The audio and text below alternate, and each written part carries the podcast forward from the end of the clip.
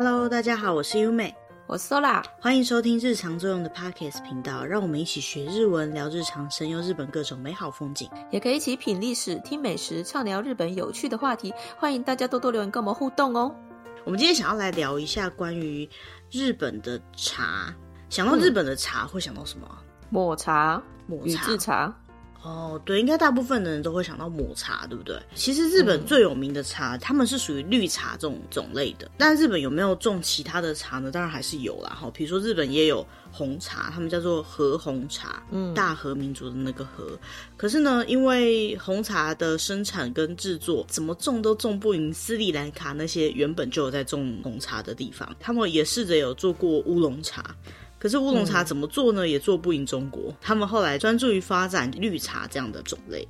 那其实日本说到绿茶也分成很多种，嗯、像刚刚说到讲的抹茶是一种哦。然后我们一般会听到什么玉露啊、好煎茶啊，嗯、对，还有什么焙茶、哦玄米茶、嗯、昆布茶。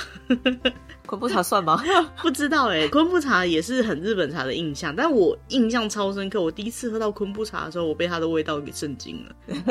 对，对对，我好像没喝过。你没喝过昆布茶？还是去日本的时候吃日本料理，有时候会有昆布茶，我也不记得了。其实如果有昆布茶，你一定会记得的，因为它不像茶，它嗯，就是昆布嘛，它介于高汤跟茶水的中间。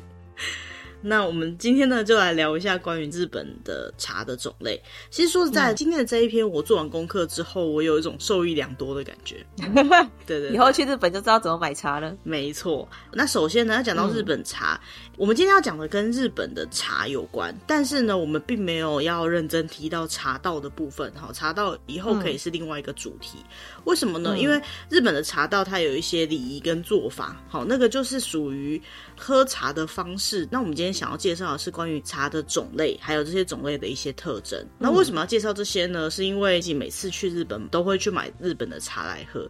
不过说老实的，嗯、我并没有非常的喜欢，没有非常的喜欢，是因为我每次买回来我都带着很深的期待，你知道？可是喝起来都觉得这个口味。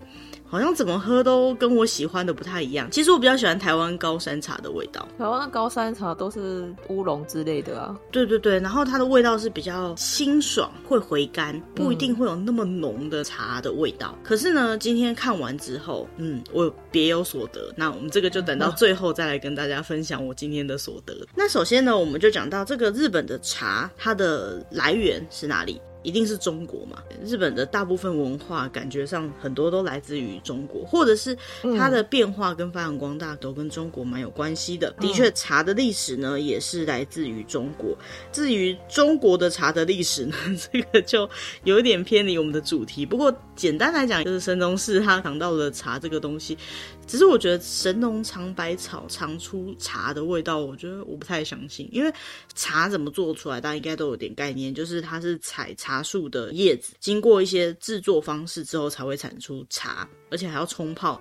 它如果真的把那个草拿起来尝的话，是应该尝不出什么味道来吧？那如果真的把那个草拿起来熬过，也不是茶的味道啊，不是吗？这个其实就是属于传说的一部分了，所以我觉得应该也不用这么认真。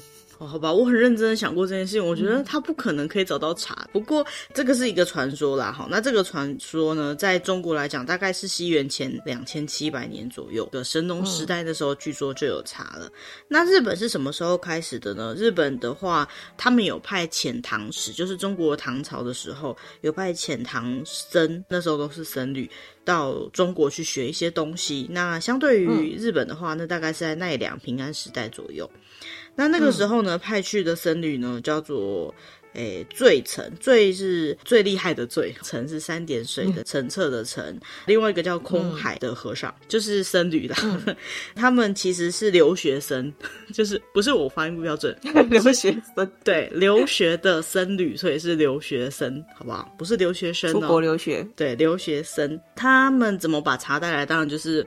把种子带回来嘛，总不可能搬一棵茶树回来嘛，所以他就从唐朝把种子带回日本。嗯、这个在现代会有一些简易上的问题，不过在那个时代的话，就是引进国外很稀有的东西，那时候应该比较没有品种保育的概念了、嗯。国外的东西总是比较新奇嘛，就会想要带回来给大家。对对，因为对于那个时候来讲，中国是非常富庶的，他们的文化发展也是很先进，嗯、所以他们才会有那么多留学生到中国去学习嘛。日本的以前的古书哈，上面就有记载说，他他们有在寺庙里面那些僧侣有煎茶，就是煮茶给当时的天皇。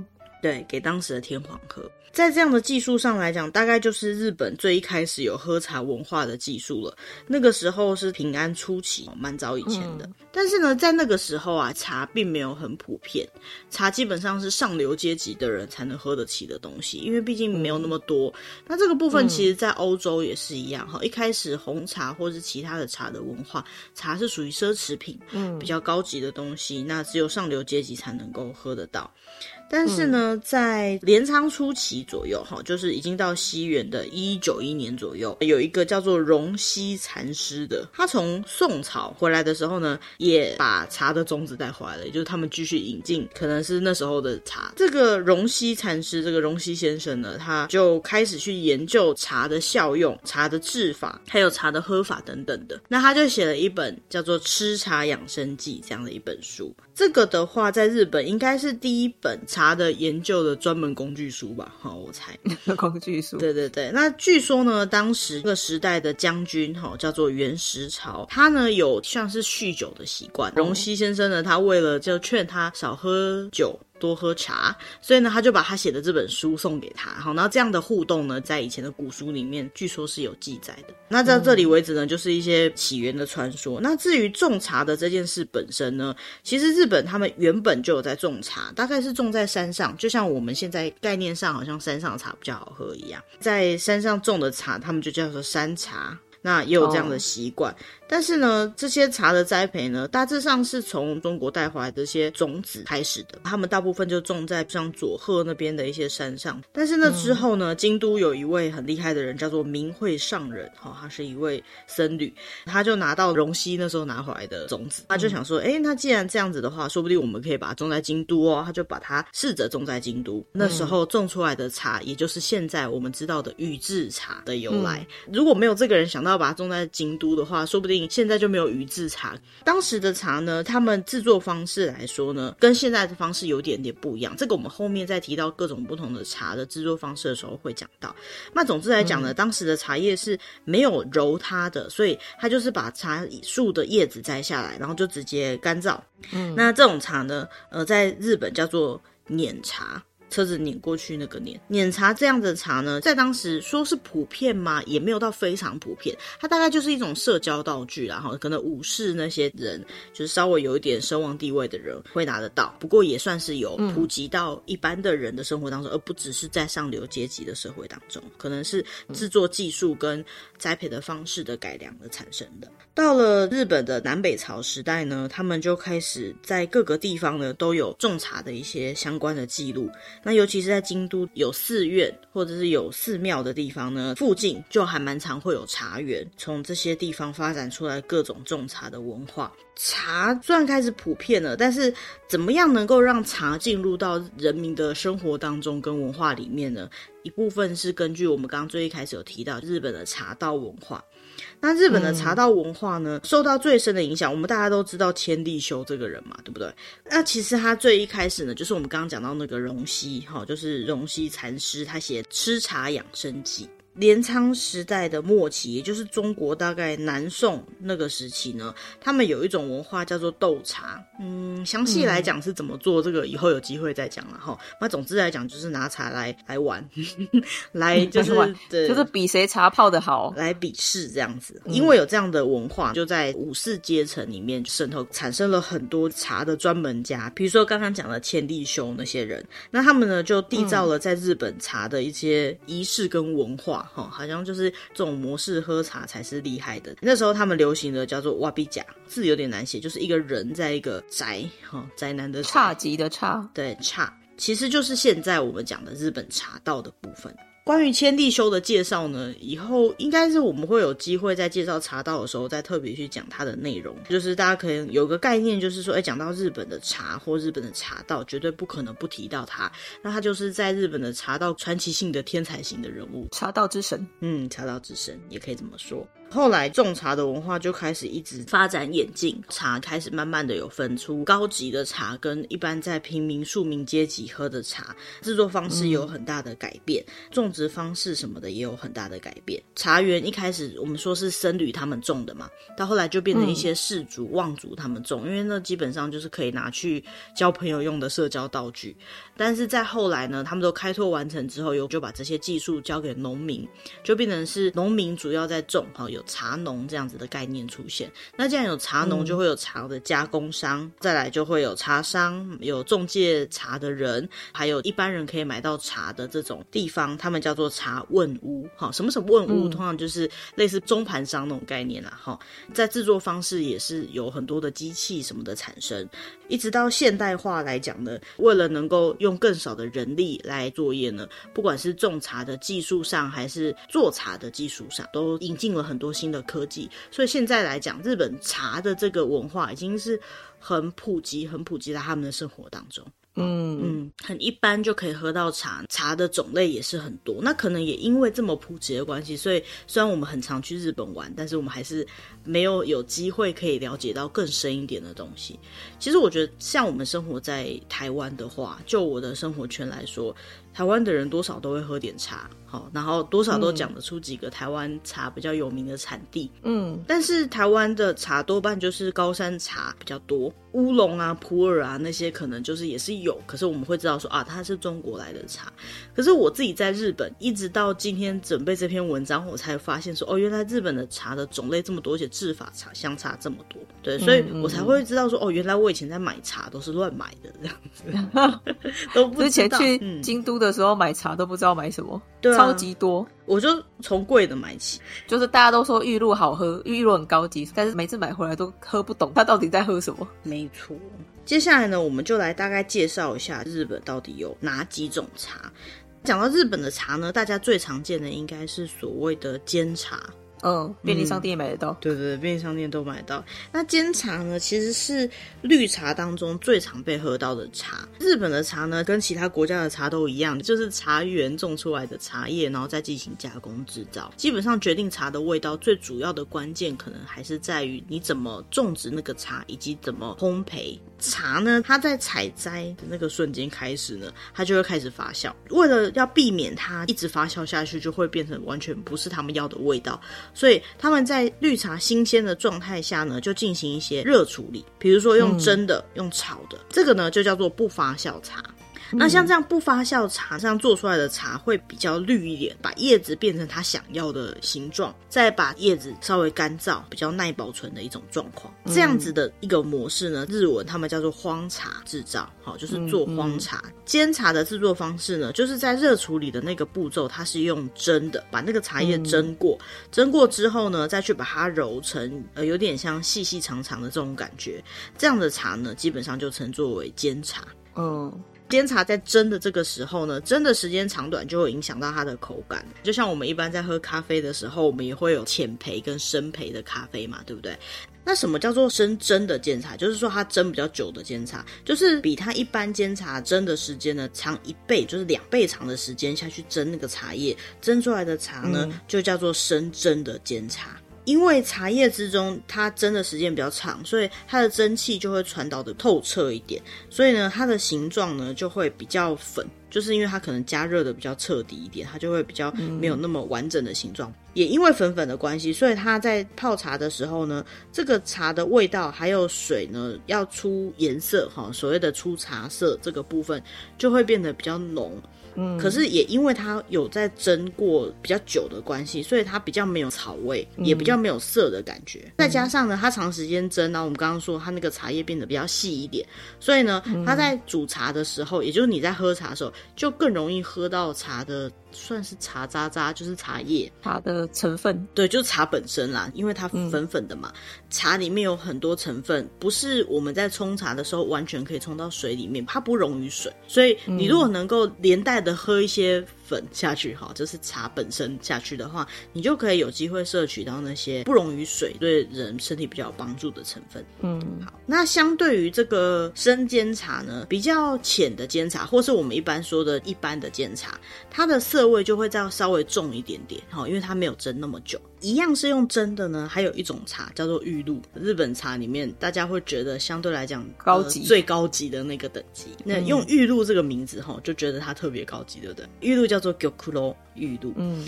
那这个玉露呢，比较特别的地方就在于它的口感或口味。这个味道呢，我喝过的茶里面也算是印象特别深刻的，不能说是喜欢啦。嗯、不过它的特别的味道在于它的种植方式跟别人有点不一样。玉露呢，在新芽只有大概两三片小叶子的时候呢，他们就会用一些茅草或者是一些稻草之类的东西盖在茶树上面，就是它才刚冒芽，它就会拿东西盖在那个茶树上面，大概会盖二十天左右。这个呢，他们叫做批复栽培，就是在茶树上面盖个什么东西栽培，所以它基本上是尽量减少它日晒之后种出来的茶。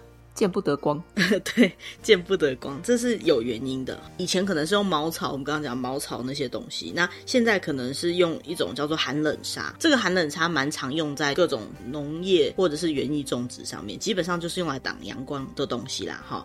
那为什么要去限制它的日光呢？就是因为在培养茶树的这个新芽的时候呢，它的涩味就会变比较少。原因是因为茶里面有一种成分叫做阿米诺酸，或者是说提亚宁，茶氨酸。对，就是茶氨酸。在成长的过程中，它会转换成一种叫做卡特金的东西。就是儿茶素了。对，那从这个茶氨酸转变成儿茶素的这个过程当中呢，其实它基本上是会变色的，让它减少它转变的这个过程，所以呢，它就比较不会那么涩。在不会这么涩的情况下呢，它就会产生一种很特别的味道，在日文呢，它叫做乌妈咪。乌妈咪在上次我们介绍日本的食物，寿司，对，寿司的时候有提过，它也不算甜，然后也不算中文的干。但它就是一种很好吃的成分，这个乌麦本来就是好吃的味道，对的。那要怎么形容呢？其实我们一般来讲的理解就是比较像高汤的味道，对，没错。玉露就会产生一种咸咸的、鲜鲜的味道，好，咸鲜咸鲜。但是它也比较清淡一点，对，可能没有高汤那么的浓郁啦，好，是茶的，嗯，一点点咸咸的味道，就蛮特别的味道这样子。嗯、那有机会大家可以去尝试一下。五妈咪的味道呢，跟什么很像呢？就像海苔之类的的那种感觉的味道。嗯，嘿，如果有机会喝过以后，就可以理解它里面有真的有点海苔的味道。那一样的种植方式呢，还有一种茶叫做罐茶，好、哦，卡布塞加，冠是冠军的冠，它也是一样。它在栽种的时候呢，也是用这种批复式的栽培方式，只是呢，这个冠茶它比玉露还要少盖一点点。刚刚讲玉露大概盖二十天嘛，好，灌茶呢，它大概只盖一个礼拜左右。嗯，为什么它盖的时间就比较不一样呢？最主要是调整它的口感跟味道啦。嗯、一样在调整它的阳光照射的情况下呢，这种灌茶会比刚刚讲的那种玉露的茶叶的颜色还要再更绿一点，它的色也是比较少的，好吃的味道 就是可能偏向咸咸有点。海苔的那种味道的乌妈咪，它会比较多一些些。它是不是口味上来讲会比玉露还要再浓一点点？对，它的涩味什么的会比玉露再多一些些。好，因为基本上它没有盖那么久嘛，它盖越久它就会越不涩。嗯、可是呢，它也会越偏清爽，嗯、就是乌妈咪它们那个清香的味道。那因为它没有盖那么久，所以它的涩味就会重一点点。接下来呢，要介绍的就是碾茶。碾茶刚刚有讲到，它大概就是呃茶一开始日本在做茶的算是原型啦，哈。那碾茶的茶呢，一样把茶叶蒸过之后呢，刚刚不是把它揉成有点像细细的样子，那是煎茶嘛。嗯、不要揉的情况下，叶子就会一片一片开开的。这跟中国茶不一样，嗯、中国茶就多少都会揉茶嘛，对不对？它也是不揉的，嗯、不揉，然后就直接让它一整片叶子去干燥的情况下，它就是所谓的碾茶。不过这个碾茶的制作上呢，它要把那个叶脉哈比较粗的部分，还有叶子的梗全部都去掉，只有细细的一片一片的叶子，这个叫做碾茶。嗯，它跟玉露一样，它会用传统的一些方式，或者是寒冷沙，好那些新的一些科学的方式，总之它是会去覆盖阳光去种植的茶叶，所以呢，它一样会有像是海苔那样子的那种香味。可是呢，如果它没有去做覆盖种植的话，它就会长出比较有涩味，然后颜色呢就再更浓一点点，味道也会再更浓一点点的碾茶。那像这样的碾茶呢，就会很适合拿来配一般来讲味道比较重的洋果子或者是冰淇淋之类的原料。讲到做甜点的原料，大家就会想到我们最一开始有提到的这个抹茶，对不对？那事实上，抹茶呢，就是用刚刚讲的那个碾茶，然后它用石臼，或者是现在比较科技一点的，就是什么磨粉机之类的，就把它磨碎做出来的茶。所以其实抹茶跟碾茶，当然碾茶也分很多种，不过抹茶基本上就是拿碾茶的那个刚刚讲那个茶叶下去磨粉做出来的茶。嗯抹茶这个茶的原料啊，它是有一些特定的讲究的啦。哈，以前好像据说有一些树龄要在七十到八十年的古木。或者是呢，三到十五年左右的年轻的茶树，哈，采摘的叶子，嗯，才可以用。那最近呢，它的选定方式呢又不太一样了。比如说，它可能跟它施肥的管理，还有像我们刚刚讲，它也一样可能会去做批复式的种植方式。这些种植方式做出来的茶呢，他们会根据味道来决定哪些东西比较适合拿来做成抹茶。那抹茶的口味又会有什么不一样？那因为它是把茶的粉末把它变得很细的情况下做的嘛，不溶于水的那些有效成分，我们基本上是都可以吃得下去的，因为它就是茶粉下去溶出来的，再加上它的味道可能也蛮浓的，所以呢就会被大肆的用在甜点的制作或者是其他饮料的制作上面。那这就是为什么，就我们讲到日本的茶，很多人第一时间都会想到抹茶。因为它会出现在很多食物里面，没错。那讲完抹茶、碾茶，还有刚刚讲的比较高级的玉露哈灌茶，还有比较一般的煎茶之后呢，我们要讲一个比较特别的茶。因为刚刚那些茶呢，嗯、全部都是用蒸的蒸出来的茶。嗯、那现在呢，我们要提到一个东西呢，是它的制作方法比较不一样，它是用炒的做出来的。讲到这里，一定有人觉得炒的做出来是有什么特别的？因为台湾跟中国的茶，好绿茶类的，基本上都是用炒的，对吧？嗯。可是呢，在日本呢，用真的是比较普遍，好像比较多一点点的，所以炒的呢，相对来讲没有那么多。那我们要讲到第一个，就是用炒的茶呢，就叫做玉绿茶。他妈六讲，玉绿茶呢，就是在我们刚刚讲说制茶的这个荒茶的制造过程当中呢，它稍微做一些不同的调整。它并没有用刚刚讲的用蒸的，然后在蒸的过程当中去搓揉茶叶，把它变成长条状那种方式。它呢、嗯、是用类似像一种风鼓机那样的东西倒进去一个桶子里面，然后让那个茶在里面滚动，再吹热风。嗯、所以它不是用蒸的，它有点像是概念上比较像是用炒的去干燥茶叶。嗯、所以呢，它这个茶做出来就不会是长长一根一根，跟刚刚讲的那个煎茶的样子就会不太一样。它会变成有点像是一球的感觉，嗯、可是还是长条状的。嗯、好，跟一般我们台湾喝到的高山茶的那种球状的感觉还是有点不一样，但是是偏球状的那种形状。嗯、好，那这样子的茶做出来跟前面的茶的差别就在于它比较没有涩味，然后它会有一些比较圆润一点的口感，而且呢，它很有可能不是用刚刚讲的批复式的种植方式。那相对于刚刚讲的玉露那些茶，它大部分可能是种在京都那些比较早发源茶的地方呢。像这种玉绿茶呢，比较多出产在九州的北部、中部或者是佐贺那附近，好，是比较具代表性的产地这样子。嗯、那跟它比较相近的呢，有一种茶叫做卡玛诺比加。好，嗯，卡玛就是一种大锅麸，卡玛诺比加，这个诺比呢就是长长的，没有让它揉在一起的这种感觉，叫做诺比加。好，嗯、就是刚刚有讲嘛，茶在茶园摘采之后呢，从一般的茶叶加工成我们喝到的那种茶的这个过程当中呢，他们会经由热处理的方式去阻止它的发酵。一般来讲，阻止发酵的方式，就我们刚刚前面讲的用炒的方式，还有我们刚刚新听到的一种，就是用热风去干燥的方式嘛。那这个卡玛诺比加呢，它就是标准的用炒的方式，因为它是把它丢进大锅釜里面去炒。然后接下来呢，它再去揉，可能用机器去搓揉这里茶叶，一样把它搓成长长的这种感觉。所以卡玛诺比加呢，这样子的茶就长得跟煎茶比较像，只是煎茶是用蒸的，然后卡玛诺比加呢是用炒的。嗯。卡玛诺比的这种做法，也就是用炒的这种方式呢，也会用在刚刚我们讲的玉绿茶的那种做法上面，就不是用热风的方式放到锅子里面炒，不是搓成长长的，是把它揉成有一点点偏圆形的那种形状，那就叫做卡玛伊里塔玛六克加，超难念，对不对？好、嗯，就是用锅炒玉绿茶啦。只要它长得是有点偏圆形，制作方式是属于这种热风型的，通常就是属于玉绿茶。只是差别在于前面的玉绿茶它是用热风的，然后后面的这种有用到卡玛的，它就是用炒的。嗯，好，所以再总和讲起来，反正我们刚刚介绍的那一堆里面呢，像煎茶、玉绿茶那些就是用蒸的，比较偏炒的这种呢，卡玛伊迪的模式。那它的口味上呢，就会有一点点不一样。原材料是差不多一样的茶，只是呢炒的方式不一样，所以它口感上面就会有一点差别。那接下来我们要介绍一些比较特别的茶，不过呢，我个人比较喜欢称作它是下脚料，虽然它不是下脚料，它是特别选出来的。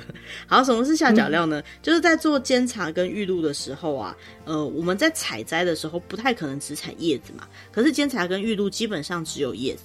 那请问它其他东西去哪了？比如说它的梗呢？它的梗掉了，对，就把它特别挑起来，所以它就没梗了。对，也是他蛮没梗的。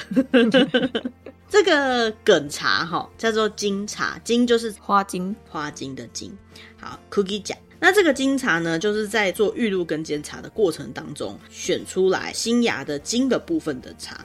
那因为这个金的部分呢，嗯、其实它有一种很特殊的清爽的香气跟甜味，所以呢，像是玉露或者是高级的煎茶的金啊，它其实有一个特别的名字，它叫做燕鸣。大雁的雁，对，大雁的雁，比较特别的这个，就是直接把它丢掉，还是太浪费了。这还可以再来做出另外一种茶出来。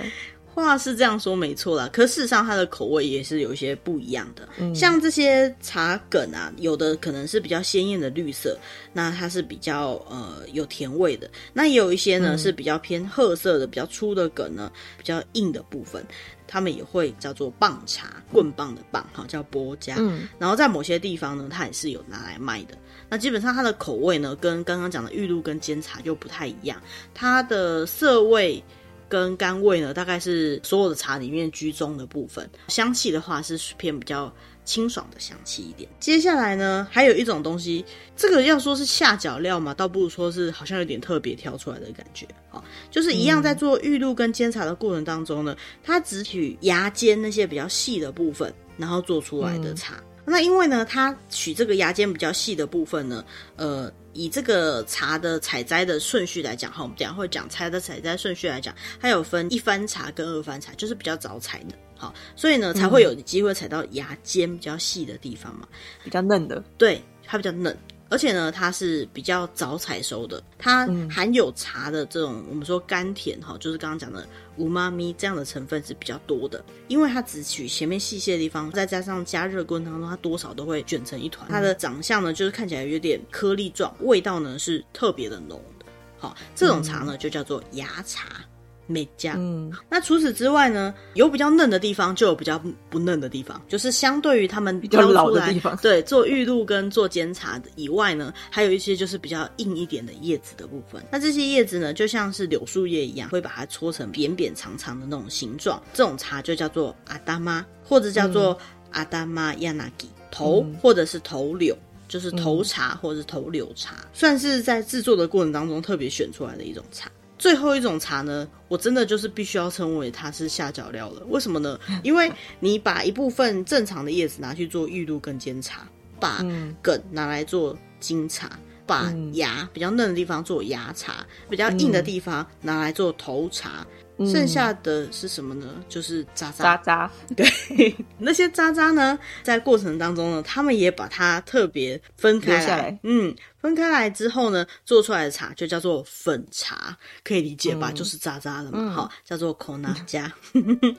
那刚刚有讲过，就是如果茶叶比较细一点，你在冲茶的时候，你是不是就比较有机会喝得到渣渣？好，那这个渣渣呢，其实就是我们刚刚讲的无法溶于水的营养的成分，所以粉茶你也可以喝到很多营养成分在哦。哈，然后再来就是因为粉茶比较细的关系，所以它味道也是比较浓的。这个茶呢，从制作的过程中，不管是粗到细、硬到软，全部整颗都可以吃，对，都有留下来用，非常的不浪费。嗯好，那讲完这些比较熟知的绿茶种类以后呢，我们来讲几个其实也是很耳熟，只是种类上比较不是那么王道的正统的绿茶的感觉。首先第一个、呃、玄米茶，有想说玄米茶算绿茶，平易近人。对，可是玄米茶就非常的平易近人，因为玄米茶顾名思义就是很，很容易接受，它就是因为它里面加了米啦。好，那个米呢，嗯、有先用水泡过，然后再炒过的米，嗯、它会再加上。茶叶基本上是茶叶跟米是一比一的那种状态。嗯、那茶会加什么呢？它通常会加煎茶，就是比较一般的茶。还有一种茶叫翻茶，这还没介绍到，等一下再讲。好，不管是加哪一种茶，嗯、大概就是一比一综合在一起的加，叫做玄米茶。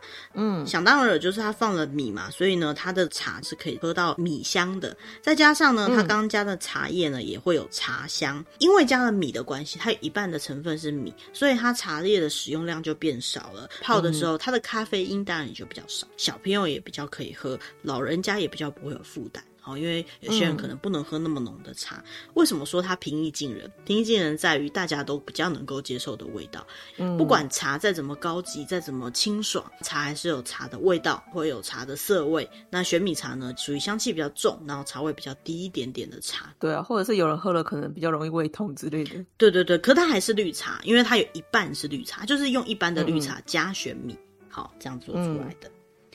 嗯好，然后再来呢，有一种茶叫做焙茶，火鸡甲，这个也是很常见的茶。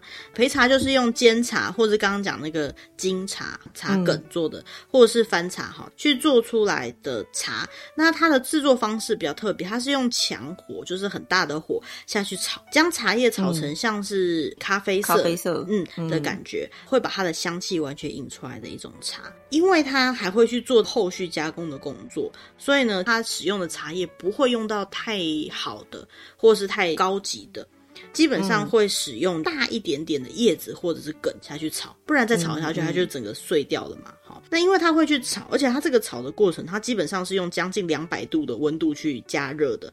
它除了会产生香味的，它也会让它的咖啡因在炒的过程当中升华，所以呢，它是香气非常的重，但是口味又相对比较清淡的一种茶。不伤胃，对，比较没有咖啡因的茶，所以像刚刚的玄米茶，嗯、它基本上还是一般的绿茶，对不对？焙茶又更没有咖啡因，所以有些包装上面，嗯、如果我们去便利商店买瓶装的茶，看到焙茶是写零咖啡因，说是零吗？嗯、或许不是完完全全是零，可是基本上焙茶的概念就是零咖啡因，因为它在这么对它在这个两百度的加热的过程当中，咖啡几乎都没有了。那刚刚一直提到有一种茶叫做翻茶，什么是翻茶呢？翻茶叫做帮家，可以把它想成一种比较普通的茶。刚刚讲的那些茶都是讲得出名称的，对不对？可是如果那些茶再稍微低一等，嗯、或者是它的制作过程当中呢，比较没有那么高级的话，全部都可以通称为翻茶。比如说，嗯、像是刚刚采摘的茶呢，如果它不是一开始采摘的那一批，它是比较后来采摘的话。那其实它品质也还是很好，只是说它不是最一开始采摘的那一批，品质上可能第二等，这就是翻茶的一种，嗯、或者是说，嗯、一般他们在采摘的时候呢，会有分一翻茶、二翻茶、三翻茶。就是可以采一次、两次、三次这样子。嗯，如果说三番茶不去采它，然后让那个枝叶继续生长，一直到秋冬的时候，因为它一般是春天之后开始采摘。如果它一直留留留到秋冬才去采摘的话，那个就叫做秋冬番茶，就是秋冬的时候才去采的茶。嗯、这种情况下呢，量是很多的，因为它一直长出来嘛。就不像一般春天采的茶那么少量。嗯、那还有其他呢？它在制作的过程当中，比较大一点的叶子啊，或者是没有那么漂亮的茶叶啊，好，就我们刚刚讲的，比如说头茶那些的，好，那个也是属于翻茶的一种。还有就是，比如说我这边是京都，这个茶是来自于九州。好，就是不是属于我们这边的主流的茶，可能也会叫它翻茶，就是、外来的。对对对，不是那么高级，或者是不是那么主流的茶，他们都会叫做翻茶。不管是哪一个翻茶，其实是一个统称，主流以外的茶都叫翻茶嘛。这个翻茶它念作帮家，嗯、番茄的番，番茄的番。对，除了这个翻茶以外呢，它还有另外一个音，哈，一样念棒，它可能是晚上的晚，因为它比较晚才采嘛。刚刚讲的第二波采的，或是留到秋冬。冬才采的茶，那些呢就是比较晚采的茶，所以就叫做晚茶。然后或者还有一种说法，就是说、嗯、以前就是那种类似工人小屋，大家在喝的茶，那等待上工们的人，他们待的地方就叫做番小屋，他们喝的茶就叫做番茶。刚刚一直有提到的哈，最后再补充一下，就是说日本的采茶的时间呢，大概分成一番茶、二番茶、三番茶跟秋冬番茶。好，也就是说、嗯、一开始采的茶。第二次采的茶，第三次采的茶，或者是一直留到秋冬才去采的茶。最开始采的茶，就是一年最新的那次的茶呢，就叫做新茶，好，新茶。嗯、这个新茶的采收的状况呢，最早。开始可以采的，应该就是在鹿儿岛那个地方，它正好跟樱花开的顺序是一样的，就是从南到北。嗯、毕竟是新茶嘛，所以它叶子是比较嫩的，会有一种感觉，它是很清爽、很清香、清香的一种香气。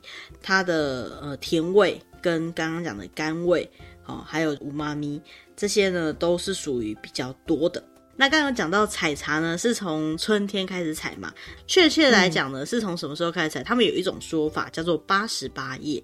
八十八夜就是从立春开始数之后呢，第八十八天的那一天，通常就是国历的大概五月初，五月一号、五月二号左右的时间，也是一个蛮吉祥的日子啦。那这个时候呢，大概是采茶最适合的时间。那不管是气候上啊，还是什么呢，都是可以采出最好的这种茶的。所以呢，他们有个传说，就是在八十八夜，哈，八十八日的这一天去采的茶呢，有不老长寿的一个象征，哈，算是一个比较吉祥的一种茶叶。也是新茶的其中一种。嗯嗯就下次如果去到日本，那买茶的时候，他强调这是八十八夜的茶，我不知道会不会有啦，不过应该有，就是代表说，哎、欸，它有这样子一个比较吉祥的意义存在。嗯嗯。那以上呢，就是我们介绍了几种绿茶的种类，比较香的，就是我们刚刚讲像那个焙茶、哦玄米茶这种茶炒过的，对，炒过的茶会比较香。再来就是已经磨成粉的这种茶，像是抹茶，它也是会偏比较香的。好，那就色跟不色来讲呢，嗯、最不涩的应该是属于玉露乌妈咪。那那个海苔的味道理论上越重的话，嗯、它就越不涩。所以玉露是一种非常不会涩的茶啊，的确它也是蛮没有涩的味道，嗯、只是说它那个像是海苔的味道，不是每个人都习惯接受的啦。好，不过看起来是日本人就很喜欢，因为玉露是比较高级的茶。那再往下呢，嗯、一样海苔味比较重的呢，是像刚刚讲的灌茶。好，然后再来是芽茶，嗯，然后再来是比较深蒸的这种煎茶，好，嗯，然后再来是梗茶，嗯，梗茶之后呢，比如像浅蒸的煎茶或者是粉茶，就是我刚刚讲渣渣的部分呢，就是属于比较涩一点点的茶了。嗯嗯嗯，好，大概是这样子的分类方式。最主要呢，就是它的加工方式不一样，而产生就不一样。对对对，那所以我看到这里啊，就觉得说，嗯，我这一次收获非常大的原因就在这里了。因为呢，我不是很习惯喝那个像海苔的味道，但是。嗯每次我买到日本茶都有那个像海苔的味道，那抹茶呢，我又觉得它太重了，对，太重了。它不管是香气或者是偏海苔的那种味道，都还是太多了。嗯，对。然后我就觉得我好像找不到一款我喜欢喝的茶。原来之所以日本的茶会产生那种很特别的像海苔的味道，是因为覆盖式的那种种植方式，然后再来就是因为它用蒸的关系，所以它的口感呢，口味就会比较偏向那样。所以如果我想要喝到比较像我平常习惯喝的高山茶的味道的话，诶、欸，我应该要找哪一种茶呢？煎茶。对，可是煎茶也是用蒸的啦。我觉得我应该要找的是浮炒的，有没有？卡玛伊利的用锅炒的玉绿茶，嗯，应该就是我最喜欢的那种种类的茶。这一集的节目的说明栏位那边呢，也会贴上我们这一次分享的这些文章的连结。那其中有一篇呢，它就有图表，可以看得出来茶的色味、茶的うまみ，还有茶的香气的重或不重的那个分布情况。有兴趣的人也可以从里面去挑出想要喝的茶。哎，那这样讲起来，说啊，你最喜欢喝哪一种茶？呃，应该也是煎茶或是玉绿茶吧。但是比较特别的是，我也蛮喜欢焙茶的。 哦，其实我也很喜欢陪茶，欸，就是如果说去便利商店买那个瓶装的茶的话，我基本上会买陪茶。嗯，对，因为我觉得陪茶的双麒麟好好吃哦。陪茶双麒麟我没有吃过啊。对啊，我们上次去京都的时候有买陪茶的双麒麟。啊，就是啊，我知道，我知道，我知道，它那个茶味有点像是陪茶的茶有一种烘焙或是烟熏的味道。嗯嗯，对对对对对，所以它的口感跟一般我们喝到的那种绿茶、一般煎茶或玉露之类的，哦，它很适合加牛奶，焙茶加牛奶嘛。因为它应该是烟熏味吧，嗯、味道会比较明显一点。那我觉得绿茶它这样牛奶口感会更圆润一点。对对对对对啊，那绿茶多少都会有一些涩味啊，一点草味啊，嗯、或者是海苔味，嗯、可能有时候就会比较喝不惯一点点。嗯嗯嗯，在日本的研究上来讲呢，呃，日本茶对于脑的神经细胞是有帮助的，因为它有茶氨酸，茶氨酸它是能够保护脑的神经细胞的。嗯、再就是刚刚讲到那个儿茶素，啊，虽然说它对于这个茶的口味是有影响的啦。不过，它也可以去预防老化或者是生活习惯病，嗯、也就是所谓的文明病。嗯嗯，维他命 C 呀、啊，它还有维持肌肤健康的效果哈，所以其实有很多营养成分在里面的。嗯嗯。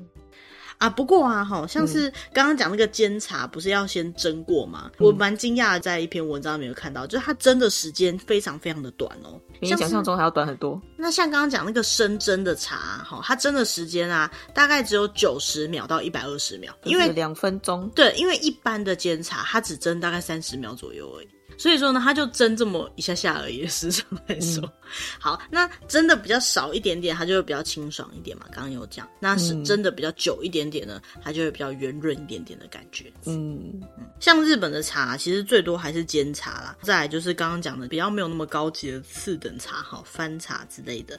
虽然说我每次都买到玉露什么的，但是因为我都挑高级的买，想说都要买回家了。不过事实上，玉露啊，或者是刚刚讲那个玉绿茶，都非常的少，全部比例只占了十几趴而已，非常非常的少。基本上全日本各地啊，最常喝的茶还是比较常见的所谓的煎茶。只是呢，各个地区有比较不一样，像是 Soda 超爱的焙茶哈，在北海道就有超过四分之一的市占率。哦，这个其实是 市占率，对对对，还蛮有人在喝的。那像刚刚讲那个玄米茶，虽然在台湾。现在很普通，可是大家不会第一时间想到这个，对不对？可是在日本，就是他在不管是哪一个地方，都有二三十趴，甚至有四十几趴的人在喝这个玄米茶，因为刚刚讲的，它比较老少咸宜，餐厅或是那种。呃，旅店、民宿之类的，他们都会提供玄米茶给客人，嗯，因为你也不知道你来的客人是能不能喝茶的嘛。那这个一半的茶，哦、就是最合理的选择。嗯，嗯，那当然也是看每个地方的特色啦。哈，如果说你去到宇治，玄米茶反倒就很少见了，因为那边就是绿茶的故乡。终于把日本的茶都介绍完了，以后有机会或许可以讲讲茶道或者是茶做点心之类的。我觉得日本茶其实是一种蛮有趣的文化，好，就像其实中国的茶道也是很有文化的，好，也是很有趣的一样。像现在不是疫情，大家在家里的时间比较久嘛，所以其实也可以在家喝茶吗？对，可以多喝茶，也蛮养生的。补充维他命 C，对啊，补充维他命 C。那只是就是要选到自己喜欢的茶啦。我我每次都觉得买错，然后我看这一次，呃，接下来如果能够出国的话，这次就不会买错，就知道要选。好好挑茶。好，那今天的主题呢，大概就到这里。好，讲到这里，大家应该是去喝口茶了。我们刚 聊这么久，也该喝口茶了。好，那就希望大家可以多喝茶，身体健康。那今天就到这边啦，嗯、谢谢大家，拜拜，拜拜。